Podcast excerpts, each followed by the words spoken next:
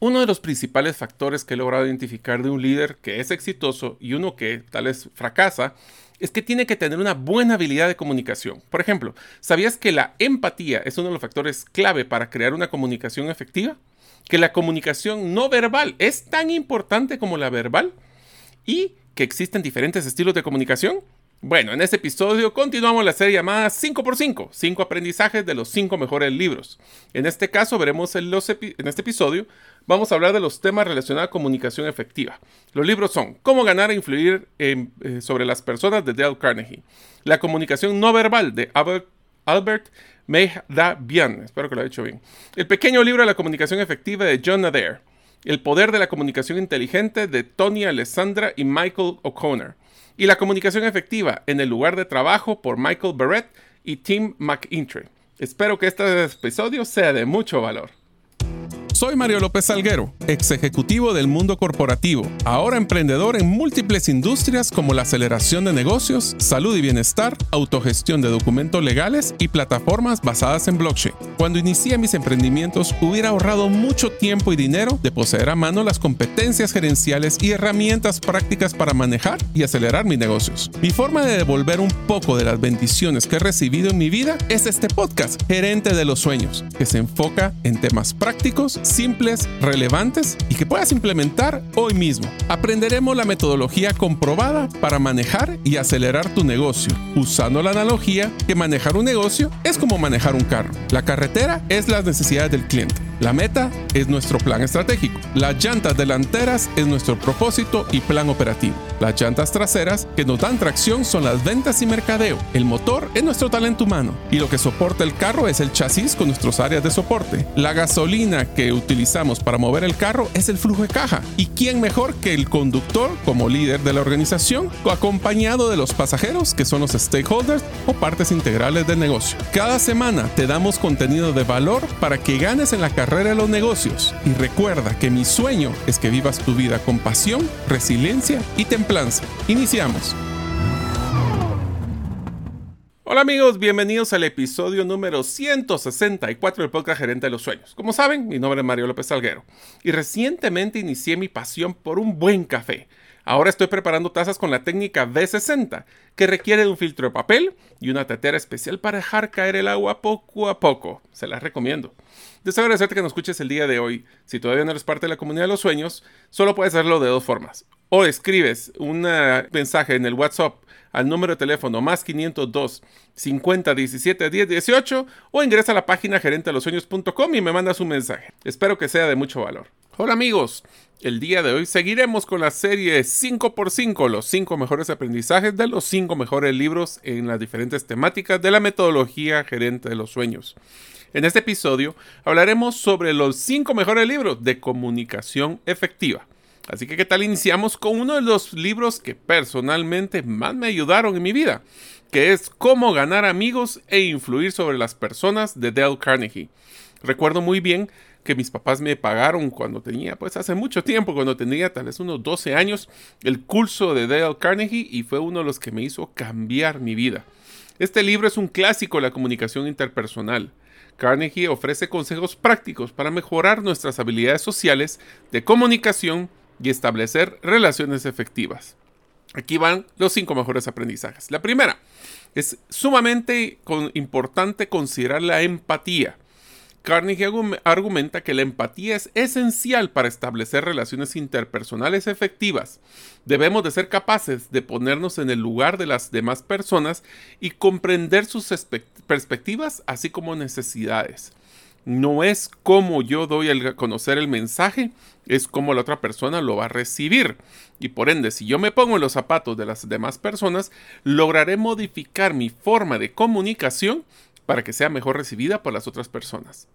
También vamos a lograr conocer el contexto de donde las personas están comprendiendo lo que les estamos comunicando. Esto también nos va a ayudar para que no exista un rechazo proactivo de las personas. El siguiente aprendizaje es la importancia de la escucha activa. Carnegie sostiene que la escucha activa es esencial para la comunicación efectiva. Debemos de ser capaces de escuchar con atención y demostrar interés genuino en lo que los demás tienen que decir una de las reglas que aprendí con Dale Carnegie es debemos de escuchar más de lo que tenemos que hablar y cuando escuchemos no solo oigamos, que la diferencia entre oír y escuchar. Oír es cuando nosotros simplemente estamos recibiendo la información. Escuchar es cuando nosotros interiorizamos dicha información que estamos recibiendo para poder procesarla. El siguiente aprendizaje, la importancia de la honestidad y la sinceridad. Y yo complementaría para crear confianza. Carnegie argumentaba que la honestidad y la sinceridad son esenciales para establecer relaciones de confianza y respeto, como mencioné. Debemos de ser francos y directos en nuestra comunicación, sí, por supuesto, sin ofender a los demás. Eh, a veces en esta expresión me gustaba mucho, a veces por quedar bien quedamos peor, o si lo endulzamos, simplemente lo volvemos más amargo. ¿Qué quiere decir esto? Tenemos que tratar de ser lo más efectivos en poder dar un punto de vista directo. Esto quiere decir de que tenemos que pensar la comunicación y no solo soltar las palabras que se nos vengan a la cabeza. El siguiente aprendizaje, la importancia del elogio y la apreciación. Carnegie sostiene que el elogio y la apreciación son esenciales para motivar y alentar a los demás. Debemos ser generosos en nuestros elogios y reconocer los logros y esfuerzos de los demás. Esto va a ayudar a que las personas se sientan como que su esfuerzo está valiendo, va a valer la pena. Y finalmente del libro de Cómo ganar amigos e influir en las personas, habla de la importancia de la resolución de conflictos. Carnegie argumentaba que la resolución de conflictos es esencial para mantener las relaciones interpersonales efectivas. Debemos de tratar de entender las perspectivas de las demás y encontrar soluciones que sean mutuamente beneficiosas. Si quieres saber más de este libro, yo te recomiendo que escuches el episodio 34 del podcast, donde ampliamos más a detalle lo que se aprende en este libro tan importante. El segundo libro que estamos platicando en la serie 5x5 es La comunicación no verbal de Albert Mehrabian. Mehrabian, nombre raro. Este libro se centra en la importancia de la comunicación no verbal, como la postura, los gestos y la expresión facial. Merabian argumenta que la comunicación no verbal es a menudo más importante que las palabras que utilizamos. Algunos de los aprendizajes. La comunicación no verbal es crucial según Merabian, la comunicación no verbal representa aproximadamente el 93% de la comunicación total, lo que significa que la forma en que decimos algo es mucho más importante de lo que realmente estamos diciendo. Esto es sumamente interesante. A mí me encanta personalmente lograr tratar de leer las expresiones de las personas. Aquí utilizamos la famosa eh, pues, frase de la cara de póker, que es como nosotros evitamos que nuestras expresiones delaten nuestras emociones. Podemos estar muy tranquilos, pero si estamos todos tensos, se nos va a notar en la cara, en las manos, en la postura. El siguiente aprendizaje es la importancia de la congruencia uno de mis valores que me encanta. La congruencia refiere a la correspondencia entre nuestras palabras, nuestros gestos y nuestra postura. Si nuestros gestos y nuestro lenguaje corporal no están alineados con lo que estamos diciendo, puede haber conflicto y la comunicación puede verse comprometida, porque lo que estamos diciendo y lo que nosotros estamos expresando con nuestro cuerpo no necesariamente es lo mismo. La siguiente es la importancia de la empatía. Merabian destaca la comunicación no verbal como una herramienta clave para la empatía. El observar los gestos y las expresiones de los demás podremos entender sus emociones y sentimientos. Y si estamos viendo que las personas se están poniendo tensas, frustradas, están poniendo una cara de preocupación, nosotros proactivamente podemos demostrar empatía diciéndole, eh, creo que lo que te acabo de decir te generó una molestia, o crees que yo también he tenido momentos donde me enoja este tipo de comunicación, cuando es una mala noticia, y así podemos demostrar una empatía proactiva. El siguiente aprendizaje, la importancia de la adaptación. La comunicación no verbal también es importante para la adaptación a diferentes culturas y contextos. Gestos o expresiones que pueden ser aceptables en una cultura pueden ofender en otra. Y es importante ser consciente de las estas diferencias para evitar malentendidos. Esto también funciona en la comunicación verbal. Utilizamos algunos modismos de nuestros países. Me pasó personalmente donde eh, utilizar alguna expresión guatemalteca en Sudamérica era considerado de mal gusto, inclusive mala palabra. Y el último aprendizaje de este libro, de la comunicación no verbal, es la importancia de la práctica. Para mejorar la comunicación no verbal, es importante practicar y estar consciente de nuestros propios gestos y expresiones, así como los de los demás. Con la práctica podemos mejorar nuestra capacidad para comunicarnos de manera efectiva y ser más conscientes de cómo se está recibiendo nuestra comunicación. Aquí les recomiendo que utilicen juegos de, cuando estamos jugando, por ejemplo, Pictionary. Eh, la versión en español es como de dibujar. Eh, es un juego donde las personas están sin poder hablar, eh, haciendo dibujos y las personas pueden adivinar qué es lo que se está escribiendo. Ahí es sumamente interesante ver cómo se va cambiando los gestos de las personas mientras más se frustran cuando no logran identificar lo que se está dibujando. El tercer libro que vamos a hablar el día de hoy es El pequeño libro de la comunicación efectiva de John Adair. Este libro ofrece consejos prácticos para mejorar nuestra comunicación verbal y no verbal. Adair se centra en la importancia de nuevo de la escucha activa, la claridad de la comunicación y el establecimiento de relaciones efectivas. Hablemos del primer aprendizaje. La comunicación es un proceso de dos vías. La comunicación efectiva es un proceso bidireccional que implica tanto hablar como escuchar.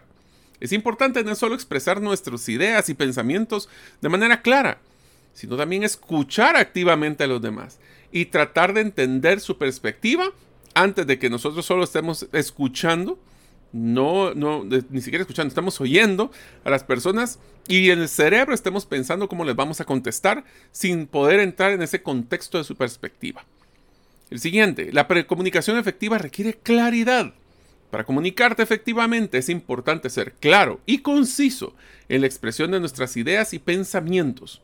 Yo personalmente aprecio mucho más alguien que puede expresar su comunicación escrita o no escrita en pocas palabras porque se demuestra de que tuvo la, pues el tiempo y la dedicatoria de poder simplificar sus mensajes en vez de solo soltar, no sé si a ustedes les ha pasado, que entran a una conferencia o una reunión de una hora o dos horas, la persona habló muchísimo y cuando les preguntan de qué era esta conferencia, la respuesta es no estoy seguro. O habló de tantas cosas que ya no me acuerdo de nada. Por eso a veces entre menos es mejor. También se habla de evitar la jerga y las frases demasiado complicadas, porque eso puede ayudar a garantizar que nuestro mensaje no se entienda de forma claramente. También la claridad es la simplificación. La claridad es evitar, como nosotros vimos en el modelo Storybrand en el episodio 2, donde decíamos evitar ciertos errores como tecnicismos, acrónimos. Nos encanta hablar de las palabras técnicas de nuestro trabajo, pero la pregunta es, ¿será que el cliente entiende, conoce y reconoce esas palabras técnicas? ¿Será que su punto de vista es similar al mío en cuál es esa forma de expresar esas palabras técnicas? Les voy a poner un ejemplo para que se den una idea. Cuando estaba en el mundo de vehículos, era muy común de hablar de centímetros cúbicos, de torque, de potencia. Y la mayoría de nuestros clientes a la hora de analizar nuestra comunicación no estaban identificando la diferencia, bueno, comprendían que el centímetros cúbicos era una medida de tamaño del motor, pero por ejemplo ahora que están entrando los carros vehículos eléctricos, ¿cómo se compara watts contra centímetros cúbicos? Eso es relevante. Necesito uno de 3000 o con uno de 1500 es más que suficiente. Y eso tuvimos que trasladarlo, lo ideal es trasladarlo a temas como si usted maneja un vehículo y solo necesita movilizarse en la carretera o en la ciudad, pues no necesitamos un, carro con un motor tan grande. Si usted va a estar eh, pues eh, poniendo una una chibola, le llamamos en Guatemala, o una, un gancho para poder jalar producto, pues entonces tal vez sí necesitaremos una cilindrada más grande o si va a tener mucha carga. Ese tipo de cosas donde nosotros simplificamos nuestros tecnicismos, el ROI, el KPI o esos acrónimos que nos encanta mencionar, tenemos que quitarlos para que las personas comprendan claramente lo que nosotros les queremos decir. El siguiente aprendizaje, aunque es repetitivo con los anteriores, también requiere empatía, ya que la comunicación es fundamental para poder, la empatía es fundamental para la comunicación efectiva. Al ponerse en el lugar de los demás y comprender sus perspectivas, podemos comunicarnos de una forma más efectiva y evitar malentendidos. Aquí voy a hacer una paréntesis de también uno de los aprendizajes que tuve. Cuando empezamos nosotros a utilizar campañas de, de mercadeo en el interior del país, nos dimos cuenta, y lo voy a poner con una campaña que estábamos eh, diseñando donde hablábamos de los guardianes del ahorro. Más sin embargo, nos dimos cuenta que la palabra guardianes, en, el, pues usualmente en una finca, nos dábamos cuenta que es el que cuida el, la finca, no es una persona que se considere para poder apoyar en una campaña mercadológica. Entonces este tipo de cosas donde hablamos de empatía es entender bien de dónde está el contexto de las personas. En unos momentos continuaremos con el podcast Gerente de los Sueños. Ahora, unos mensajes de uno de nuestros patrocinadores que hace posible de que nosotros podamos publicar el podcast cada semana. Tus clientes se confunden de tu propuesta única de valor y por ende te comparan únicamente por precio. Tu embudo de ventas no está generando los prospectos que necesitas. Tu estrategia y tu cultura no generan el compromiso de tus colaboradores a la ejecución. En Gerente de los Sueños te acompañamos con herramientas prácticas, simples y relevantes para acelerar tu negocio. Pide tu cita en la página gerentedelosueños.com. El siguiente, la comunicación efectiva requiere adaptabilidad ya que esto va a poder brindarnos la, flexibilidad para poder adaptar nuestro estilo de comunicación para satisfacer las necesidades de las diferentes audiencias y situaciones. No debemos de considerar que lo mismo que aplica para un segmento va a aplicar para otro.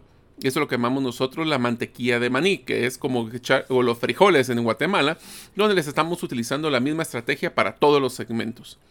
La siguiente y último aprendizaje de este libro es la comunicación efectiva va a requerir práctica.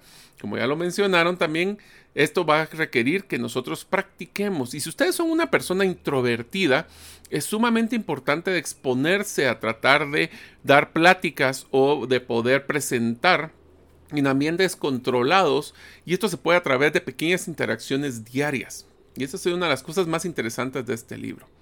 El cuarto libro que estamos hablando de comunicación es El poder de la comunicación inteligente, de Tony Alessandra y Michael J. O'Connor. Este libro se centra en la importancia de la inteligencia emocional como una comunicación efectiva. Alessandra y O'Connor ofrecen estrategias para mejorar nuestra capacidad de comunicarnos con empatía y comprensión. El aprendizaje primero es, la comunicación inteligente implica adaptar nuestros estilos de comunicación.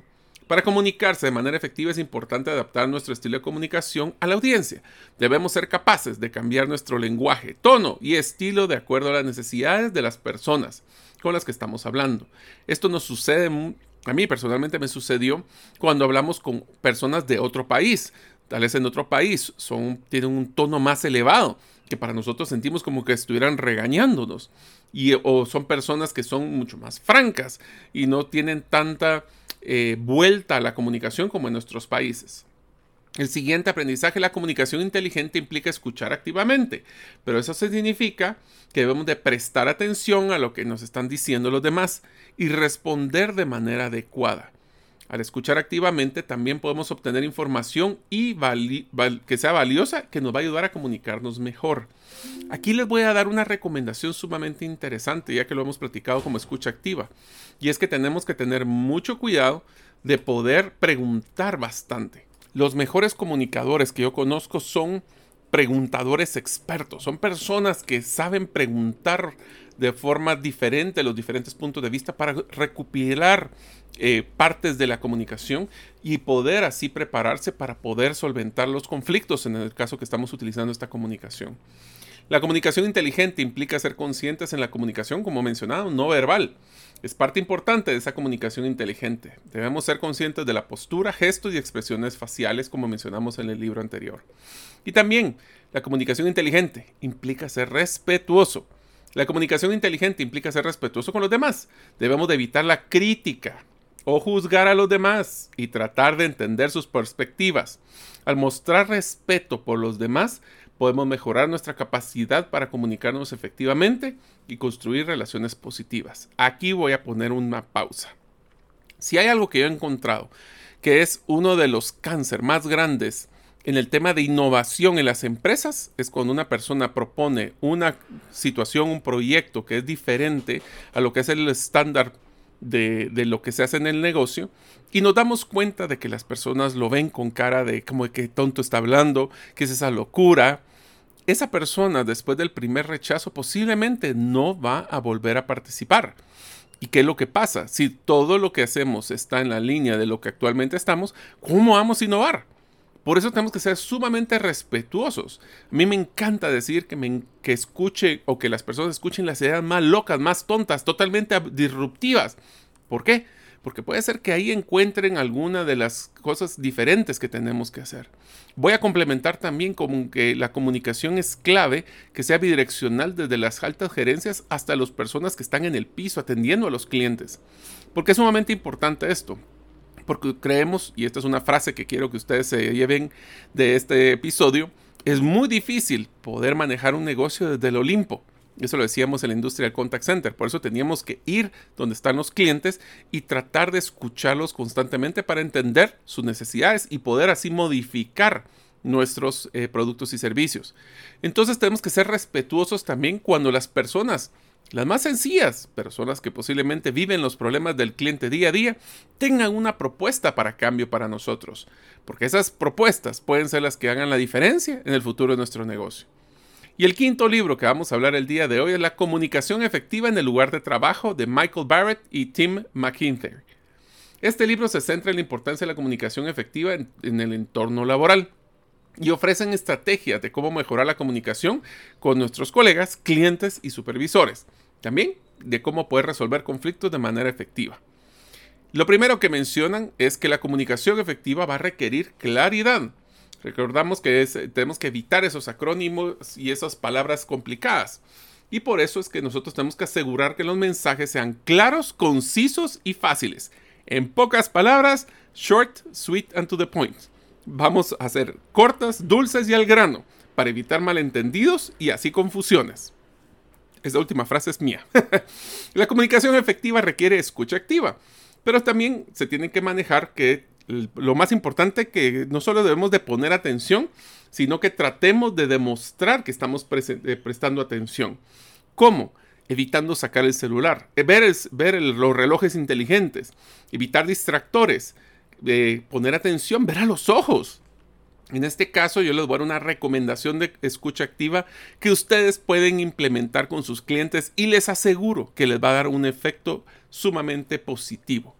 Cuando ustedes están comunicándose y para que tengan una comunicación efectiva y buscar esa escucha activa, les recomiendo que tomen nota de las cosas claves que menciona el cliente y se las repitan para que él evidencien que ustedes estaban efectivamente escuchando de forma activa el hecho de poder repetir y validar, ¿será que lo que yo le acabo de apuntar es lo correcto? Entiendo que este es el punto de vista, va a demostrar esa empatía, va a demostrar esa, esa pues, preocupación.